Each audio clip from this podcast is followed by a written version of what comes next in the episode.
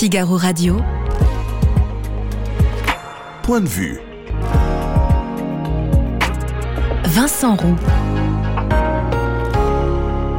Semaine historique, programmation exceptionnelle. Emmanuel Todd est l'invité de Point de vue. On reviendra sur l'actualité et sur son livre paru il y a un an pile au Japon.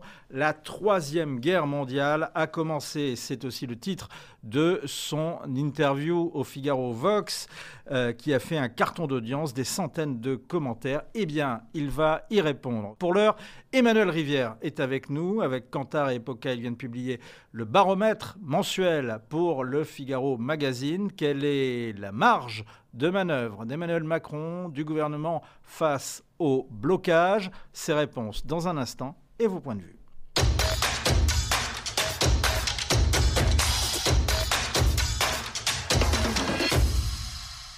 Bonjour Emmanuel Rivière. Bonjour. Pourquoi la cote de confiance d'Emmanuel Macron est au plus bas depuis sa réélection?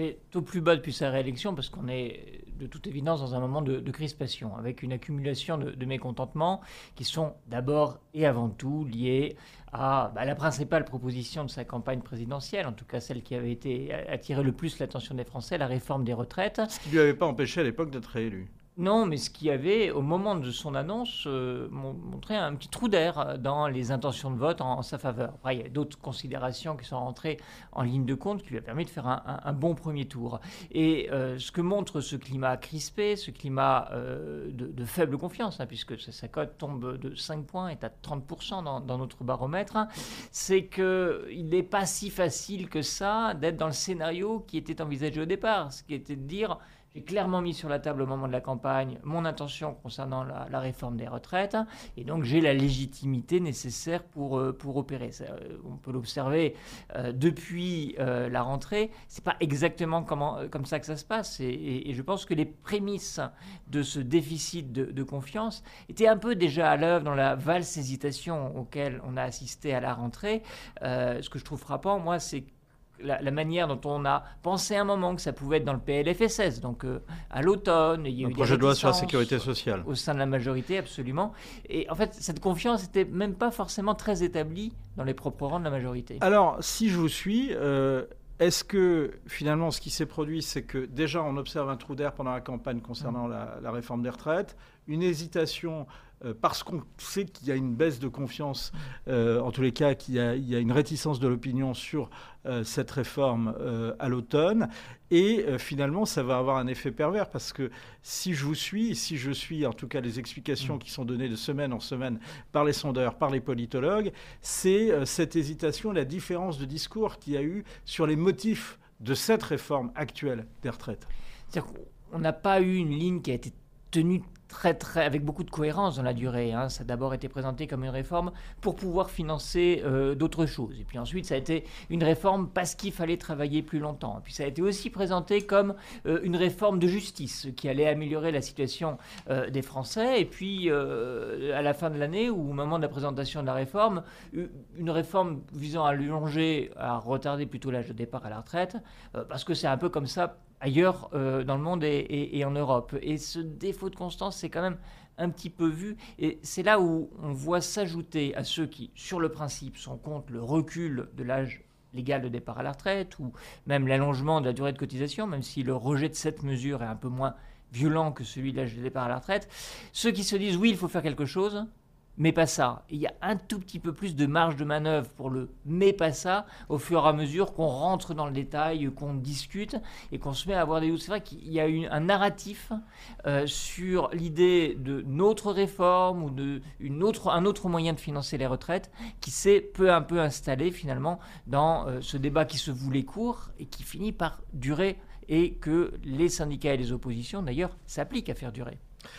Est-ce que c'est pour les mêmes raisons que la cote de confiance d'Elisabeth Borne est elle aussi au plus bas en tout cas, le, recul de la confiance se produit un peu dans les mêmes catégories, et des catégories qui sont assez emblématiques, hein, puisqu'on voit un recul dans les professions des salariés du public, également dans les milieux ouvriers, qui sont un peu aux premières loges de, ce qui pourrait se passer euh, demain.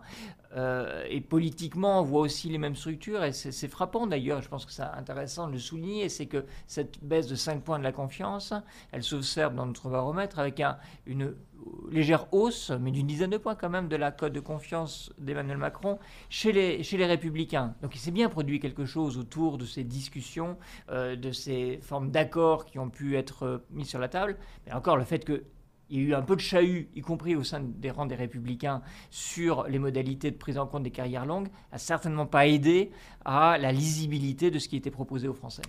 Euh, est-ce que le niveau de ceux qui ne font absolument pas confiance est supérieur à celui de ceux qui ne font plutôt pas confiance oui, euh, honnêtement, c'est pas une nouveauté. Simplement, là, euh, on est à 41% de Français qui disent ne pas du tout faire confiance, pas du tout faire confiance à Emmanuel Macron, pour 23% ne lui font plutôt pas confiance. Donc on est presque dans un rapport du simple double, et vous avez raison d'insister sur ce point, parce que euh, la hausse des avis négatifs se fait surtout sur le pas du tout confiance. Plus 6 points concernant Emmanuel Macron, on a quelque chose de très comparable concernant Elisabeth Borne. Donc c'est vrai qu'il y a une focalisation aujourd'hui sur la question des retraites, et ça se voit surtout dans cette édition de notre baromètre, par contraste avec l'édition antérieure, où il y avait eu un petit surplus de confiance, au contraire, lié à un tout autre sujet qui était euh, l'appui euh, militaire et notamment par la fourniture euh, des, chars à MXDX à l'Ukraine. Donc là, il y a un effet de ressac aussi qui est assez violent, mais ce ratio entre les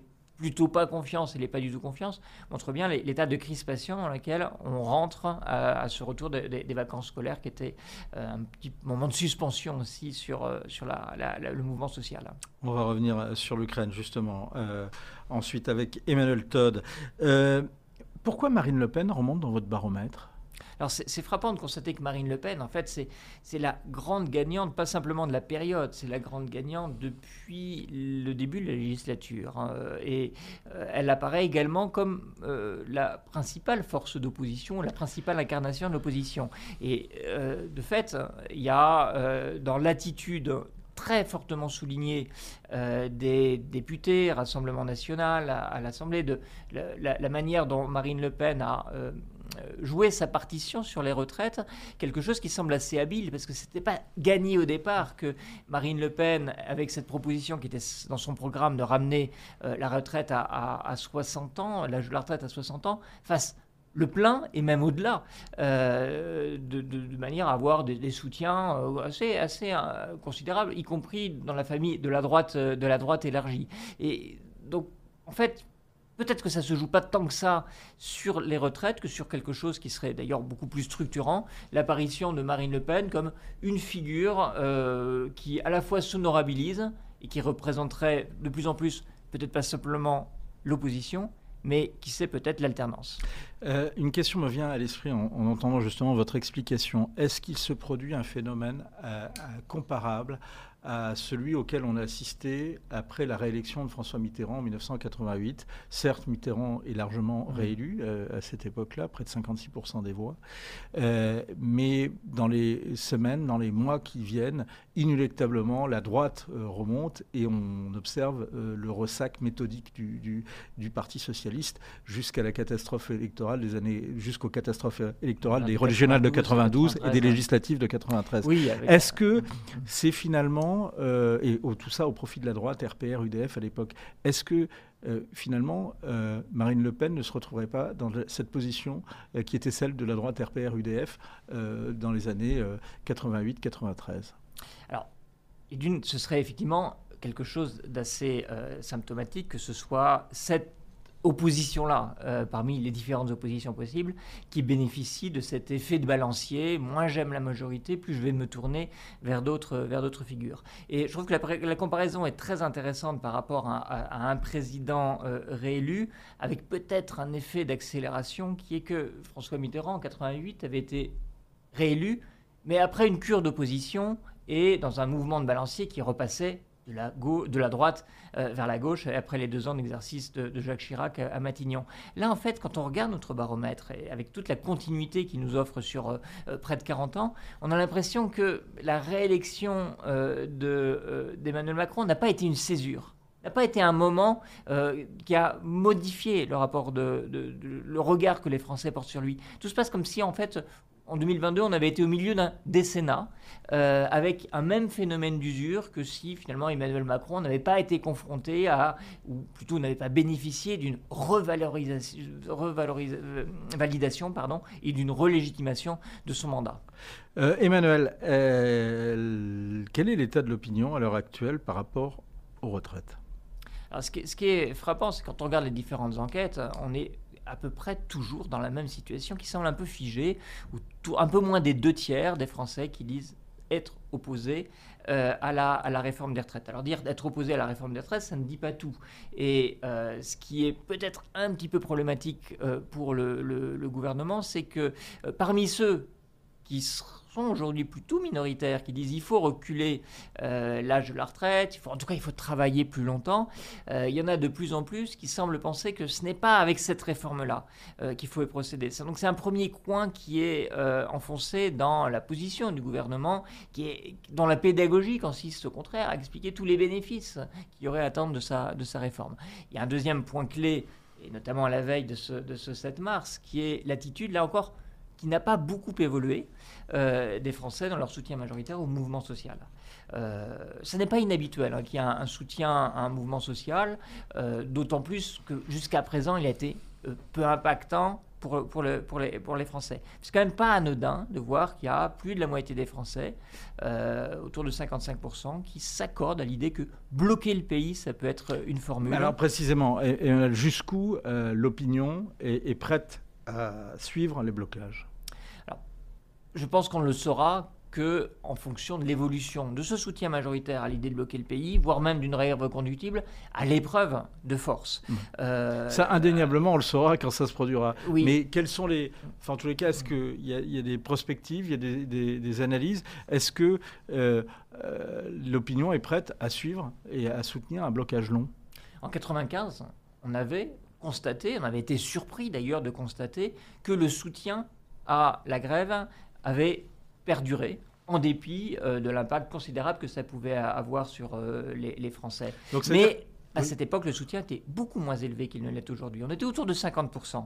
Euh, là, on était plutôt autour de 60%. Donc, il peut qu'il qu'il recule. Puis, un autre ingrédient qui va être extrêmement important à suivre également, c'est la croyance dans l'idée que ça peut aboutir à quelque chose. Est-ce que c'est juste un barreau d'honneur ou est-ce qu'on pense que ça peut empêcher vraiment la réforme de ce. et est-ce qu'il y a un indicateur? Est-ce que cette croyance que la mobilisation peut aboutir à quelque chose, peut avoir un résultat, augmente ou bien est-ce qu'elle reste stable? Elle a plutôt tendance à diminuer, ce qui, euh, en gros, on passe des trois quarts qui sont convaincus que de toute façon cela se fera, plutôt les deux tiers. Alors, il y a toujours une majorité de Français qui pensent ah que ça, le gouvernement. C'est ceux qui pensent que, le gouvernement, que le gouvernement ira jusqu'au bout, et fera la, réforme, sera appliquée. Donc, il reste les deux tiers contre les trois quarts. Donc, ça diminue. En revanche, est-ce que le nombre de Français qui pensent que ces mobilisations peuvent aboutir à quelque chose, c'est-à-dire peut-être à un retrait ou, ben, inversement, on est passé d'un quart à un tiers. Et ce qui va un peu compter, en fait,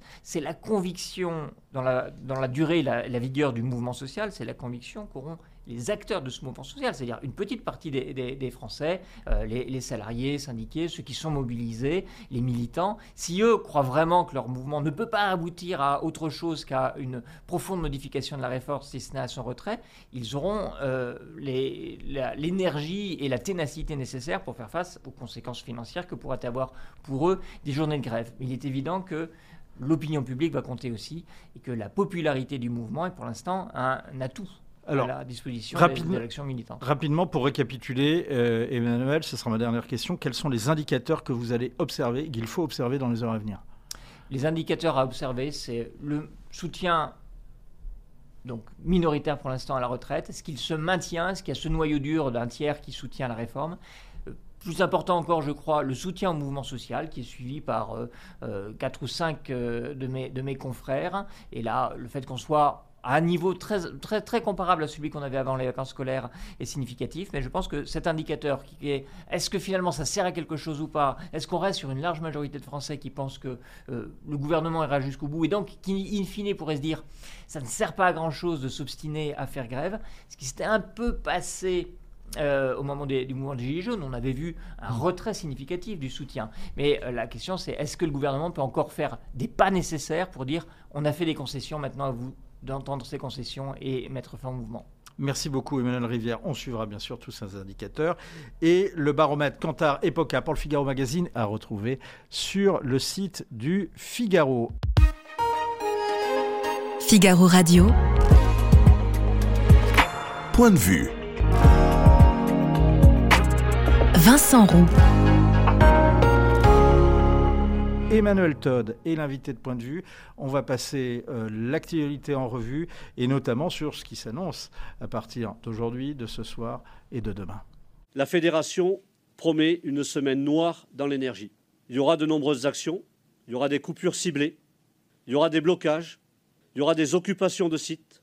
On poursuivra aussi les robins de bois d'énergie pour euh, les gratuités notamment. Donc pour nous, il est très clair, à partir de lundi, c'est la grève reconductible jusqu'au retrait de la réforme et donc jusqu'à la gagne.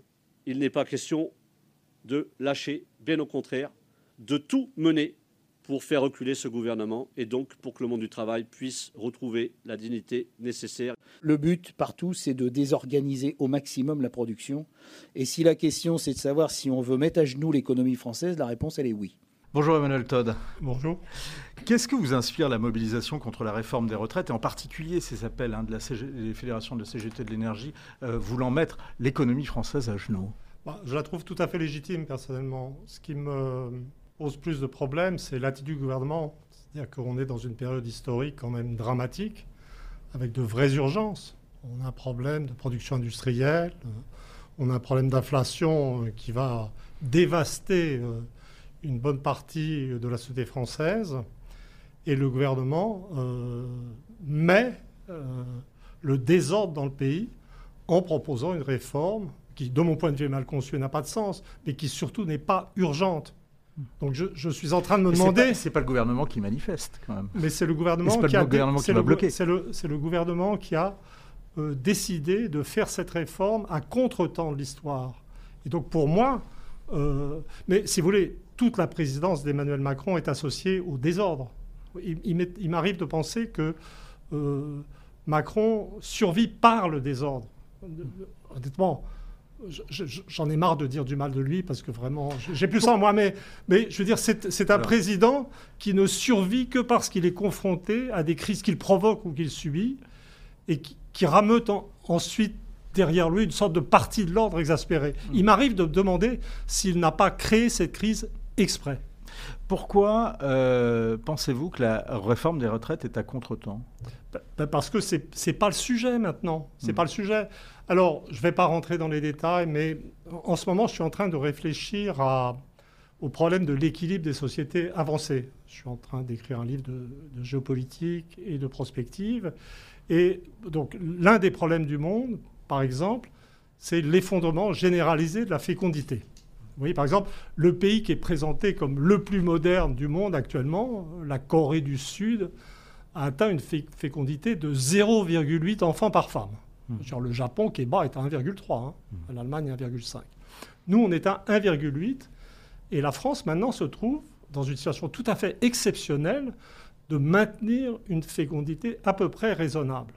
on est aussi le pays Pardon, qu'est-ce que vous appelez une fécondité raisonnable? C'est une fécondité où on n'a pas trop d'enfants ou bien est-ce qu'on s'approche ah au renouvellement de génération? C'est une, fécondité raisonnable, euh, c'est quand on arrive à se reproduire. Hmm. Je veux dire, si on s'intéresse à l'histoire, au destin d'une société, ah, je dirais, avant de produire, il faut se reproduire. Et je suis en train, pas à pas, je sais mes hypothèses de recherche actuelles, hmm. euh, d'arriver à la conclusion que euh, la, la, rationalité économique à tout craint, en fait, détruit la société. On pourrait remonter à un chercheur comme euh, Polanyi pour, euh, donner de la substance euh, théorique à tout ça. Et je, crois que l'une des, choses, l'un des facteurs qui explique que la France est en un certain sens le plus sain des pays, la plus saine des sociétés, celle qui devrait être la plus sûre de son avenir, c'est parce qu'elle refuse toutes les réformes. Vous voyez si, vous, arrivez à la conclusion empiriquement vérifiée que euh, les réformes, c'est la destruction de tous les instruments de stabilité dans la vie qui permettent aux gens euh, d'avoir des enfants, parce qu'il faut se projeter dans l'avenir pour avoir des enfants, ben vous dites, ben, c'est très simple. C'est vrai que nous, les Français, on est les pires, hein, avec grosse intervention de l'État dans tous les domaines. Mais le fait est que pour ce qui est de se reproduire, on est les meilleurs. Et vous voyez, donc mon opposition. On est quand même encore à 1,8, hein, donc on est encore loin d'être les meilleurs. Non, mais à 1,8, ça va, un peu d'immigration, je vais choquer, mais c'est bon. Si vous comparez, vous voyez, et, les pays qui sont présentés comme des modèles sont, sont, en fait des sociétés qui sont en cours d'autodestruction. Alors, c'est un des points que je voulais vous poser justement, parce que certains, euh, justement sur cette réforme des, retraites, dénoncent une cécité en matière démographique. Et ma question, c'est et vous donnez, je pense, une partie de la réponse. Est-ce qu'une relance démographique ne serait pas d'abord la première solution? Non, mais ça, on ne sait pas comment faire. C'est vraiment un problème. Moi, je vais souvent au Japon, c'est vrai. Ça fait 20 ans, qu'on 30 ans qu'on me pose la même question au Japon. Comment les Français font pour maintenir une fécondité raisonnable? Comment faire Et on ne sait les pas. Les politiques familiales n'ont pas joué un rôle? Il y a des politiques familiales, mais les, les politiques familiales, c'est des choses extrêmement massives. Par exemple, ce qui permet d'expliquer le maintien d'une fécondité raisonnable dans les classes moyennes françaises, par exemple. Les différences entre groupes sociaux sont faibles en France, traditionnellement. Et eh c'est parce que le, poids de l'État dans, dans, le financement de l'éducation secondaire et supérieure reste très élevé, parce que les individus ne sont pas du tout déresponsabilisés, mais aidés dans leurs efforts pour euh, avoir et élever des enfants. Et donc tout ça, du point de vue de l'économie libérale, néolibérale ou post-néolibérale, de mon point de vue complètement archaïque, ça n'est pas raisonnable. Vous voyez, peut-être que la, force de la France, c'est de ne pas être raisonnable économiquement. Donc vous voyez, je suis assez loin du débat actuel, mais en fait, vraiment dedans. Euh, on va revenir au débat actuel. Il y a une, euh, justement une petite phrase qui a été euh, proférée par la vice-présidente d'Oser le féminisme ce week-end, qui fait un lien, euh, de, qui établit un lien entre les féminicides et la culture judéo-chrétienne. Alors c'est une question au démographe que, vous êtes que je pose. Est-ce que la culture judéo-chrétienne engendre les féminicides ah, J'ai écrit un livre complet qui s'appelle Où en sont-elles? sur, sur le féminisme et le néo-féminisme. Alors je peux répondre en anthropologue euh, et en historien eh ben, euh, des religions. Non, non, je vais vous répondre. C'est vraiment un sujet intéressant. J'avais vu passer ce truc. C'est que euh, les religions juives et chrétiennes sont nées dans des systèmes familiaux plutôt favorables aux femmes. et de fait, c'est plutôt des systèmes de protection des femmes. Donc je vous réponds en historien et en anthropologue cette personne, dont je ne connais pas le nom, qui a dit ça, est, j'emploierai le terme technique de débile, et est en elle-même une insulte au féminisme et aux femmes. Euh, bien évidemment la responsabilité de vos propos. Mais est-ce que, euh, puisque vous parliez des, réformes, il y a une autre idée qui est, en vogue et dont on a discuté euh, longuement avec Jean-Marc Jancovici ici même il y, a, il y, a, une quinzaine de jours. est-ce que l'idée de décroissance vous séduit? Ben, Je ne suis pas très sensible à ces thématiques et je ne suis pas très bon en fait. Hmm. Euh, je, commence à me conscientiser aux problèmes écologiques, aux problèmes d'énergie, aux problématiques de Jean Covici. Je suis tout à fait d'accord pour le nucléaire. donc ça, il est pour, lui, il est pour le développement du nucléaire. Moi aussi, moi aussi, il n'y a pas de problème. Euh, donc, donc je, pense que, sans bien connaître, j'ai pas mal de points d'accord. Sur la décroissance. Ce qui, me, ce qui me préoccupe sur les questions de, de choc écologique, choc climatique, etc., c'est que les gens ne voient pas le choc dans l'autre sens qui vient, qui est le choc démographique négatif. Hmm. C'est très souvent euh, dans les euh, descriptions catastrophiques du futur qu'on nous présente, d'une sorte de débauche d'énergie, etc., on ne réalise pas que beaucoup de populations du monde très importantes vont commencer à décroître. Et qu'en fait, on a deux chocs devant nous. Un choc climatique, énergétique ou tout ce qu'on veut, mais aussi un choc démographique. Et je ne sais pas dans quel ordre ils sont. La population chinoise 1 milliard 400 euh, millions d'habitants, a commencé à décroître. Mais euh, précisément, euh, des gens comme Jean-Marc Jancovici et d'autres personnes font un lien, établissent un lien entre la démographie et l'écologie. C'est-à-dire qu'ils pensent que plus on a d'enfants, plus ça pose un problème écologique. Oui, mais ce problème n'existe pas parce que, en fait, le problème, c'est qu'on ne fait plus assez d'enfants. Mmh. Vous voyez? Il n'y a, que l'Afrique qui est encore. Il y a des pays qui sont à l'équilibre, mais le, problème. Euh, non, moi je ne suis pas malthusien. Hein. Oui, Parce que, en fait, quand on fait pas du tout, quand on fait des enfants. Euh, on voit toujours la charge que représente une population qui augmente. Mm. Mais on ne voit pas qu'une population qui augmente, c'est plus de gens qu'on peut éduquer, plus de cerveaux. Ils ne voient pas que dans l'accélération euh, technologique euh, des dernières années, il y avait aussi comme facteur l'augmentation de la population, la- la- l'augmentation du nombre des cerveaux mobilisables. Non, non, je suis, euh, je suis un peu rétro hein, dans ma façon de penser. Alors précisément, justement, puisque vous aviez abordé la question, je voulais vous la poser plus tard, mais on va la poser maintenant. Pour vous, l'immigration, c'est une chance ou une menace pour la France? C'est- ça, c'est du binaire. C'est-à-dire que, Je vous le concède. oui, je veux dire, de l'immigration, il en faut, mais il en faut une certaine quantité, il faut la maîtriser. Je reconnais tout à fait le droit euh, des pays à maîtriser leurs frontières. Euh, euh, vous voyez, c'est-à-dire que moi, j'ai plutôt un biais favorable. J'aurais tendance à penser que l'assimilation des immigrés des générations antérieures se fait mieux qu'on ne pense. Mais, voyez, pas, pour moi, ce n'est pas des questions... mais l'urgence n'est pas là maintenant. Vous voyez, l'urgence, c'est ça qui est terrible en France.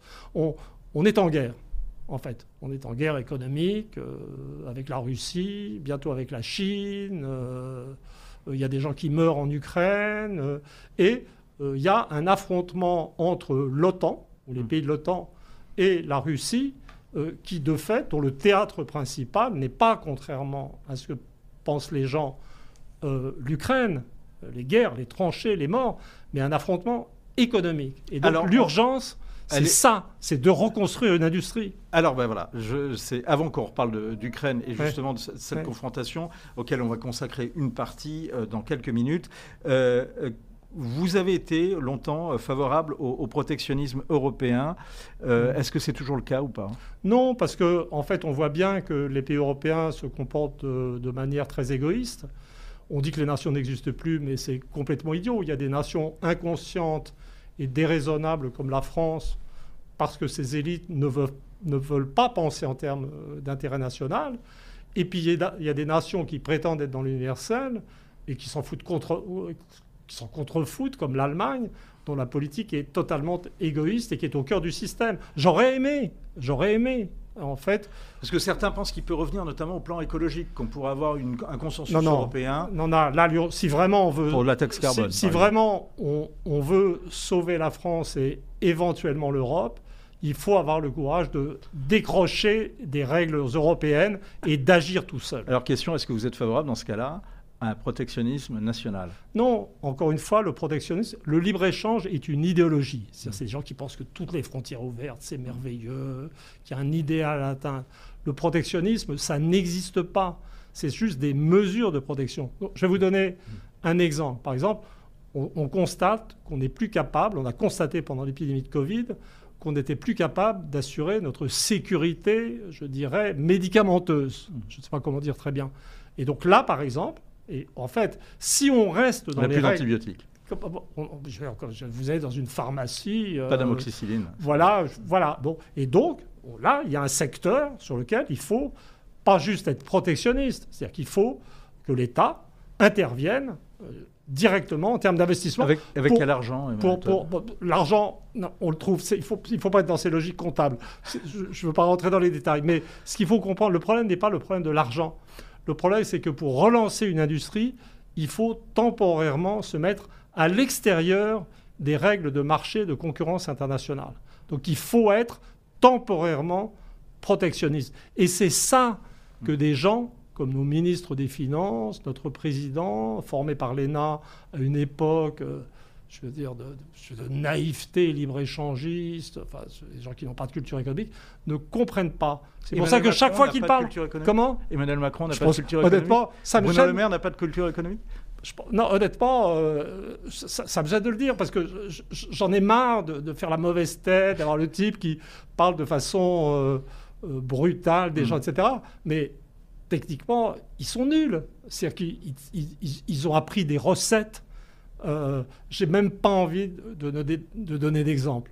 Mais si vous voulez, c'est Vous pouvez, hein non, non, non, non, non, j'y tiens pas tellement. Mais c'est- tellement clair que, que quand, qu'ils ne se rendent pas compte, un type que Ma- comme Macron ne se rende pas compte que quand il parle de souveraineté ceci ou souveraineté cela, Souveraineté européenne, par exemple bah, je veux dire, non, il parle, non, ce qui est formidable, c'est qu'il parle à la fois de souveraineté française et de souveraineté européenne. Et dans le domaine économique, il ne voit pas qu'au stade actuel, c'est contradictoire. C'est clair, c'est clair qu'il il est en permanence dans la rédaction d'une copie de l'ENA et sur du papier, euh, si vous avez un, correcteur indulgent aussi nul que vous en économie, euh, vous pouvez raconter n'importe quoi. Vous pouvez, su- sur du papier, vous pouvez donner l'impression que les choses sont compatibles. Mais là, non. Et ce qui est tout à fait extraordinaire dans ce qui se passe actuellement la situation, c'est qu'on est sans arrêt maintenant confronté à des chocs de réalité. Le Covid a été un choc de réalité sur, sur ce qu'on était capable de produire. La guerre d'Ukraine est un choc de réalité. Ça va être ça. On va y revenir. Le résultat de la guerre, ça va être le grand révélateur de ce qui est vrai et de ce qui n'est pas vrai. J'ai une petite question personnelle à vous poser, Emmanuel Todd. Oui. Euh, vous critiquez beaucoup Emmanuel Macron. Est-ce que, vous avez voté, est-ce que vous avez voté pour lui au deuxième tour de, la, de Mais cette mais élection non, non, je présidentielle? peux pas, je peux pas. Vous voulez que je dise un truc horrible sur Emmanuel Macron? Non, Vraiment non, non, pas du Ça- tout. non, mais je Je peux. pose la J'ai question. une idée. Je pose la- dire- je non, pose la je peux pas résister. J'essaie de Il résister. faut respecter les chartes de modération. Non, non, non, tout. non, non, mais c'est très gentil. C'était- c'est- J'ai eu, j'ai j'ai vu hier, j'ai regardé euh, euh, des passages montrant Emmanuel Macron euh, en Afrique. Mmh. Je veux dire, n'arrivant pas à sortir d'une discussion avec un chef d'État africain disant des choses très raisonnables, etc. Et j'ai eu une sorte de flash horrible. J'ai eu l'impression de regarder OSS 117, Oh. le cœur dit d'espion, et, et j'ai eu la vision d'un biopic sur la vie d'Emmanuel Macron Ah oui, c'est- c'est- où, où, où il serait joué par Jean Dujardin. Bon. Eh ben, écoutez, on posera la question aux intéressés s'ils se sentent flattés par cette, par cette comparaison. Euh, vous n'avez pas voté Emmanuel Macron Non. Vous avez voté pour qui au deuxième tour alors Euh, De cette j'ai dû- présidentielle. euh, J'ai dû m'abstenir. Je me souviens plus très bien. Je sais pas. J'ai dû Ah m'abstenir. C'était le choix. hein. Soit Emmanuel Macron, soit Marine Le Pen, soit, euh, Ah, soit non, je, non, je me suis abstenu. Je me suis abstenu. Allez, vous restez avec nous. Vous commentez. vous voyez, je me souvenais. J'y pensais même plus. Je vois ça. Vous, vous restez avec nous, euh, vous commentez, vous réagissez, euh, comme l'ont fait des centaines de lecteurs du Figaro à un interview, une interview qui a marqué les esprits, celle qu'a accordée Emmanuel euh, Todd à Alexandre Devecchio. La troisième guerre mondiale a commencé. On y revient dans un je, instant. je voudrais justement. que j'ai accordé, mais je voudrais Ouais. surtout remercier le Figaro Eh ben, vous allez pouvoir le faire. De m'avoir permis de m'exprimer comme ça. Et ben, on va continuer. J'estime avoir une dette. On va continuer. euh, on va continuer. C'est un plaisir de vous entendre euh, pour commenter justement et réagir aux commentaires euh, qu'il y a eu sur cette interview. Figaro Radio. Point de vue. Vincent Roux. Encore euh, écouter Emmanuel Macron euh, précisément sur la guerre en Ukraine. C'était lors de la conférence euh, de Munich il y a une quinzaine de jours. Bien qu'espérant, si je puis dire, être surpris par la paix, nous sommes prêts à intensifier aujourd'hui, car les semaines et les mois qui viennent sont décisifs, et nous sommes prêts à un conflit prolongé. En disant cela, je ne le souhaite pas, mais surtout si nous ne le souhaitons pas, nous devons collectivement être crédibles dans notre capacité à durer dans cet effort, et c'est ainsi que la France s'inscrit dans celui-ci. Voilà à la fois l'état d'esprit, la détermination, la volonté qui est la nôtre aujourd'hui aux côtés de l'Ukraine, car c'est le seul moyen de faire revenir à la table des discussions de manière acceptable la Russie et de construire une paix durable, c'est-à-dire au moment et dans des conditions qui seront choisies par les Ukrainiens. Euh, Emmanuel Todd, dans ce que dit euh, Emmanuel Macron, il y a quand même l'idée que c'est un conflit euh, qui doit durer longtemps, Mhm. qui est appelé à durer longtemps. Ça, c'est votre point de vue. Oui, mais si vous voulez, ce qui est très frappant dans toutes les analyses du conflit, alors je suis très gêné, très embêté parce que je suis très décalé, je- j'en suis conscient par rapport à l'opinion commune des médias. Et j'ai toujours peur d'avoir l'air d'une brute insensible aux souffrances du peuple ukrainien. dont je suis parfaitement conscient. Mais les gens ne voient pas euh, que euh, désormais, euh, la guerre, fondamentalement, n'est plus, ou n'a jamais été d'ailleurs, une guerre entre l'Ukraine et la Russie. Pour la Russie, l'Ukraine, techniquement, est un problème mineur, et ils prennent leur temps. Il était en fait déjà très clair dans le, quand Poutine a annoncé ce que moi j'appelle une invasion et non pas une opération militaire spéciale, euh, c'était un défi à l'OTAN et aux États-Unis, et pas simplement à l'Ukraine. Et la, nous sommes suffisamment forts pour rectifier, mettons, nos frontières. L'objectif n'a pas été atteint par Vladimir Poutine, d'ailleurs. Non, je dirais que pour le moment, l'objectif n'a pas été atteint, mais je voudrais vraiment dire qu'il y a un autre objectif beaucoup plus important qui a été atteint, euh, c'est que bah, les, les, Occidentaux, qui en mon sens, ont, je le dis, comme Mersheimer, ont provoqué cette guerre, pensaient vraiment... Provoqué cette guerre? Mais oui, bien sûr, bien sûr. L'agresseur, c'est quand même Vladimir Poutine. comment dire C'est pas, pas important. Je veux dire, je ne peux pas j'ai déjà répondu à ces questions et c'est pour ça que j'ai dit, je, pense, comme Mersheimer, comme une certaine école. Donc je répète, je répète l'argument hein. pour montrer que je, ne me défile pas. Je répète l'argument de Mersheimer, c'est euh, la Russie avait annoncé qu'elle ne tolérerait pas une Ukraine membre de l'OTAN. Hmm. Euh, L'Ukraine était de facto membre de l'OTAN parce que son armée était réorganisée euh, par les Américains, les Anglais et les Polonais. Et la Russie a fait une guerre préventive, ou fait une guerre de son point de vue préventive. Moi, j'accepte ça. Je n'aime pas la guerre, mais j'accepte ça. Mais pour moi, ce que je voulais dire, ce qui est très important, c'est que euh, je crois que les, Américains ont plus ou moins euh, été dans la situation de provocateurs, donc provoquant, c'est-à-dire poussant les Russes, les adossant et les forçant ça. Mais parce qu'ils avaient, les néoconservateurs américains, euh, travaillé avec l'hypothèse que la mécanique des sanctions allait détruire la Russie. Euh, les Russes se pensaient suffisamment forts pour résister peu aux sanctions. Mais ce qui s'est passé est tout à fait autre chose. C'est que la Russie a beaucoup mieux euh, résisté aux sanctions qu'on l'imaginait. Sa croissance reprend. Et en revanche, on est en train de constater, les sociétés occidentales néolibérales et qui ont fait toutes les bonnes réformes qu'il fallait, etc., sont en train de constater qu'elles n'ont plus l'appareil industriel pour fournir des obus à l'Ukraine. Et maintenant, l'enjeu, les gens disent, les gens disent, non, je dis, les gens disent, il ne faut pas humilier Poutine. Enfin, les gens sont dans une sorte de rêve. Mais la vérité, c'est que maintenant, à mon avis, euh, depuis que la Chine a compris que la Russie avait de larges chances de s'en sortir et est en train d'entrer dans le jeu avec sa base industrielle, je veux dire, c'est l'OTAN qu'il s'agit d'abattre pour les Russes maintenant. Les gens n'ont pas compris le niveau des enjeux. On va justement, on va, on va y revenir. Ce qui est très intéressant dans votre point de vue euh, sur le conflit ukrainien, c'est que euh, vous dites, et ce que disait Alexandre de Vecchio, tout le monde s'est trompé, à commencer par les Russes, mais aussi ceux qui ont cru qu'ils avaient une armée forte et une économie faible. Et vous dites c'est l'inverse. Oui. Euh, alors, question d'un internaute, justement, en commentaire à, à votre interview. Est-ce que vous ne pensez pas quand même que la valeur du rouble n'est pas aujourd'hui surestimée? Qu'est-ce que ça veut dire? Vous voyez, c'est ça. Le problème, c'est que c'est le. Quand je parle d'une guerre qui nous mène à la vérité, donc on, commence, on part dans cette guerre et on mesure, dit, c'est ce que les Occidentaux avaient en tête. Le PIB, produit intérieur brut russe, c'est 3% du PIB occidental. D'accord? Et donc, comment est-ce que cette économie pourrait tenir?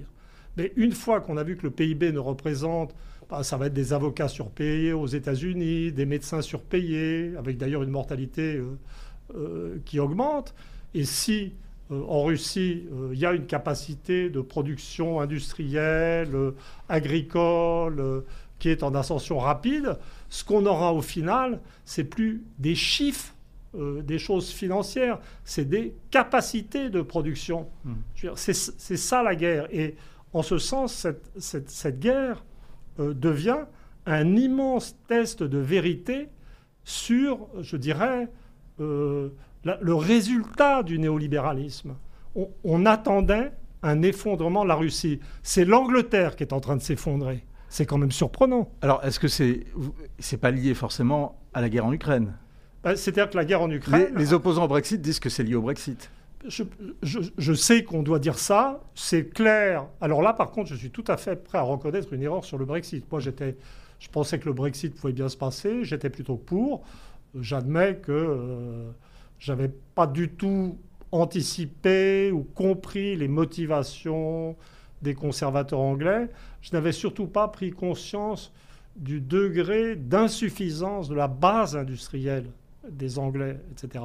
Mais la vérité de la situation de l'Angleterre actuelle, ce qui est, c'est pour moi un drame personnel. L'Angleterre est un pays que d'habitude je ne critique jamais. ça fait 50 ans que je me trompe sur l'Angleterre. Je suis en train de m'excuser de, l'avoir fait. Peut-être que les Anglais vont remonter euh, si vous. Non, excusez, mais si vous voulez, la destruction d'un appareil industriel, hmm. euh, c'est un processus de très très hmm. longue durée.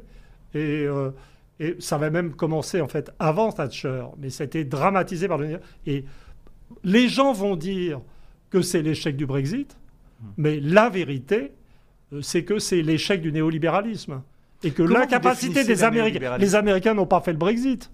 Ben, eux non plus n'arrivent plus à produire des armements en quantité suffisante. Comment vous définissez le Peut-être, on n'est pas tout à fait sûr pour les États-Unis. Comment vous définissez le néolibéralisme? Bah, Le, néolibéralisme, c'est cette espèce de, de détestation de l'État, de, de dénonciation de l'État en, tant que déresponsabilisant les citoyens, rendant inefficace, euh, paralysant la société et insistant pour l'établissement partout de concurrence pure et parfaite sur des marchés ou situation dans laquelle le marché lui-même devient un instrument de discipline plus terrible que l'état mmh. d'avant. Et, et, avec cette idée, le truc de Thatcher, euh, there is no such thing as society, c'est-à-dire la société, ça n'existe pas, mmh. c'est-à-dire qu'il n'y a que des individus rationnels sur un marché, il n'y a pas de croyance collective, de société qui permet aux gens d'agir ensemble. Et ce qu'on est en train de mesurer, c'est que la puissance de l'Amérique a été dévastée par sa propre idéologie. Et quant à l'Angleterre, mais j'ai envie de pleurer quand j'y pense. Votre, euh, on va revenir sur, sur la guerre euh, en Ukraine et justement sur, la, sur les Chinois. Euh, d'abord, votre, plan de paix, sur le, votre, point de vue sur le plan de paix chinois. Vous disiez euh, le 4 février dans un entretien vidéo pour Olivier Berruyer, à la minute où les Américains diront que la Chine aide la Russie, le monde entier saura que les États-Unis ont perdu la guerre. Qu'est-ce qui vous fait avoir cette intuition et est-ce qu'elle est d'ores et déjà confirmée? Alors, d'abord le plan de paix chinois. Les gens sont très déçus par le plan de paix chinois, euh, mais en fait les Chinois n'ont jamais dit qu'il avait un plan de paix. Je, sais qu'après la conférence de Munich, toute la presse occidentale, qui est un peu affolée en ce moment, il y a un véritable affolement, a dit oui, les Chinois vont présenter un plan de paix. Non, c'était un truc de position, etc. Et ce qui affolait les gens, c'était de voir la Chine sortir de son rôle d'observateur distant et commencer d'occuper sa véritable place dans le système mondial.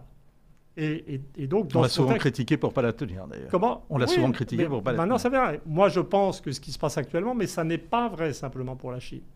C'est qu'au début, tout le monde a été un peu. Euh, honnêtement, la guerre nous a tous mis euh, dans un état de stupéfaction. Mmh. C'est vraiment. Euh, c'est un vrai choc pour, pour tout le monde. pour les russophobes, pour les russophiles, pour les gens comme moi qui ne pensent qu'à se battre pour le pluralisme de l'opinion dans son propre pays. C'est pour ça que je dis. Mais, et au début, on était, bah, on attendait, comme vous l'avez rappelé, euh, des performances militaires extraordinaires de l'armée russe qui ne sont pas arrivées, première surprise, et puis un effondrement de l'économie russe qui n'est pas non plus arrivé. Et, ce qui s'est passé pour moi sur le plan économique, permet à la Russie de s'installer dans la guerre, est beaucoup plus important. Et le monde entier, donc les Russes prennent confiance, pas du, je ne pense pas du tout qu'ils ont intérêt à arrêter la guerre, personnellement. Et surtout, le monde se rend compte que s'engager du côté des Russes, c'est beaucoup moins dangereux qu'ils n'imaginaient. C'est-à-dire qu'il y a un effet de ralliement de l'ensemble euh, du camp anti-occidental derrière les Russes, maintenant qu'ils avaient euh, fait la preuve qu'ils pouvaient tenir le coup. C'est ça qui est le véritable. Alors, la Chine, si vous voulez, le problème, c'est que la guerre, la guerre d'attrition euh, c'est des morts, il y a l'attrition en termes de pertes. Et donc là, les Russes sont très économes, ils font très attention, contrairement à ce qu'on dit, parce que la Russie a un vrai problème démographique. Et à mon avis, dans 5 ans, ils ne pourront plus faire cette guerre parce qu'ils vont avoir des classes creuses. Je dirais que les Chinois aussi vont avoir des problèmes de classes creuses euh, dans un certain temps. Et puis, il y a l'attrition sur le plan industriel. Et là, bah, partez de, la, la Deuxième Guerre mondiale. C'était quoi la force de l'Amérique? Et la force du grand occidental, c'est que l'industrie américaine, dans la Deuxième Guerre mondiale, c'était la moitié de la production industrielle mondiale. Donc à partir du moment où les États-Unis sont entrés en guerre, c'était terminé. Les Allemands avaient perdu. Et là, vous prenez la production de machines-outils euh, dans le monde. Euh, la Chine, c'est 30% des machines-outils. Euh, le Japon, 15%, l'Allemagne, 14 ou 15%, et l'Amérique se bat pour la quatrième place avec l'Italie à 7 ou 8% C'est-à-dire que l'Amérique n'a plus la base industrielle. Et la France euh, Et donc- non, je n'est même pas, elle est même pas dans les. de la euh, course. Alors que elle, est- elle est même pas dans les. une puissance industrielle. Comment? Alors que ça a été une puissance industrielle. Oui, mais c'est ce qui est arrivé à l'industrie française, les cat- catastrophiques. Donc, à partir du moment où, où on se dit que la Chine pourrait devenir l'arsenal des autocraties, quand- comme l'Amérique a été l'arsenal des démocraties, ben, on voit où on va. Est-ce que, comme l'évoque Michel de Gégère, hein, le directeur du Figaro Histoire, dans son dernier livre, La mélancolie d'Athéna, les deux puissances euh, ne sont pas dans le paradoxe de Thucydide et est-ce que, et que le vainqueur, soit les Russes, soit les Américains, ce sera de toute façon une victoire à la Pyrrhus et un, affaibli- un affaiblissement du bloc Occident-Russie au profit de la Chine Non, je pense qu'on va tous être perdants dans cette histoire. C'est-à-dire que si vous prenez euh, les deux guerres mondiales euh, vraiment sanglantes, la première et la deuxième, ça se passait dans une période de l'histoire où toutes les populations étaient en croissance rapide. C'est-à-dire les- la, croissance de la population. Il n'y a que la France qui croissait lentement parce qu'elle avait eu une baisse de fécondité un siècle avant tous les autres. Mais les populations anglaises, allemandes, russes encore plus, augmentaient, japonaises, etc. Et ça permet d'expliquer pourquoi euh, les, comment dire, les, ces pays, après des guerres qui avaient fait des millions de morts, des hécatombes, euh, Verdun, Stalingrad, enfin c'était des boucheries, des vrais, pas comme à une échelle incommensurable par rapport à ce qui se passe à Bakhmut en ce moment. Mais après la guerre, Deuxième Guerre mondiale, après ce demi-siècle d'épuisement, bah, tous ces pays ont été capables de faire des trente glorieuses d'un genre ou d'un autre. Là, alors, ce qui a mené à la guerre, c'était que les pays progressaient à des vitesses différentes et se faisaient peur. Donc l'Angleterre avait peur des Allemands, les Allemands avaient peur des Russes, euh, et donc ces déséquilibres a mené à l'attitude allemande. Donc il faut qu'on se débarrasse des Russes et des Français avant qu'il soit trop tard. Les Anglais, on doit se débarrasser de la flotte allemande, des trucs comme ça. Maintenant, on a un paradoxe. C'est-à-dire que c'est vrai que les rapports de force entre les nations évoluent très vite, ce rapport industriel, mais dans un contexte de dépression démographique.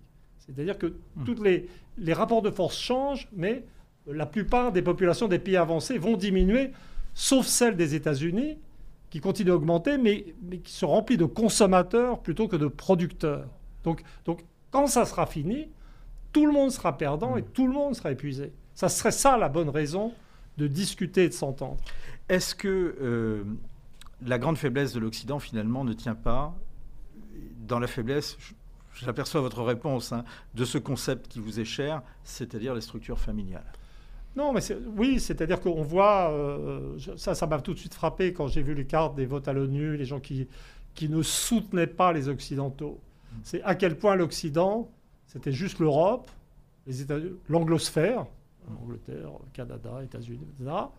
euh, et puis le Japon et la Corée, c'est-à-dire un tout petit monde. Le, le monde, je veux dire, et qui pour moi, anthropologue, est un monde très particulier. C'est un monde traditionnellement assez féministe, contrairement à ce que certains pensent. Le féminisme où la situation élevée des femmes est ancien, individualiste, pris dans des évolutions sociétales que j'approuve en gros et qui ne me gênent pas, puisque je suis un occidental. Il ne faut pas se raconter qu'on est autre chose que ce qu'on est en fait. Et puis, mais euh, 75% du monde, au centre, des pays comme la Russie, la Chine, l'Inde, le monde arabe, c'est ce qu'un anthropologue décrirait comme des euh, cultures patrilinéaires, centrées sur les hommes, avec beaucoup plus de sentiments communautaires dans la famille et dans les systèmes nationaux. Et donc, et l'Afrique aussi, une bonne, la plus grande partie de l'Afrique.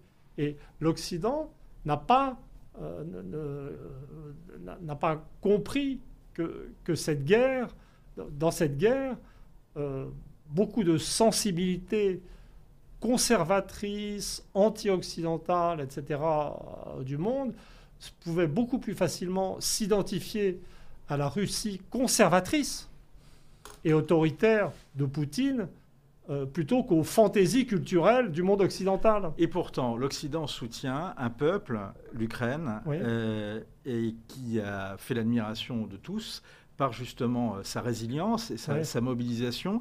Et est-ce qu'on n'a pas sous-estimé ces forces-là et par là même la force du sentiment national? Alors, ça, ça a été, je dirais, la grande surprise et la grosse erreur de Poutine. C'est-à-dire que à la veille euh, de la guerre d'Ukraine, euh, l'Ukraine était décrite pas du tout comme une démocratie naissante, mais comme euh, ce qu'on appelle un failed state, Mmh, un État failli.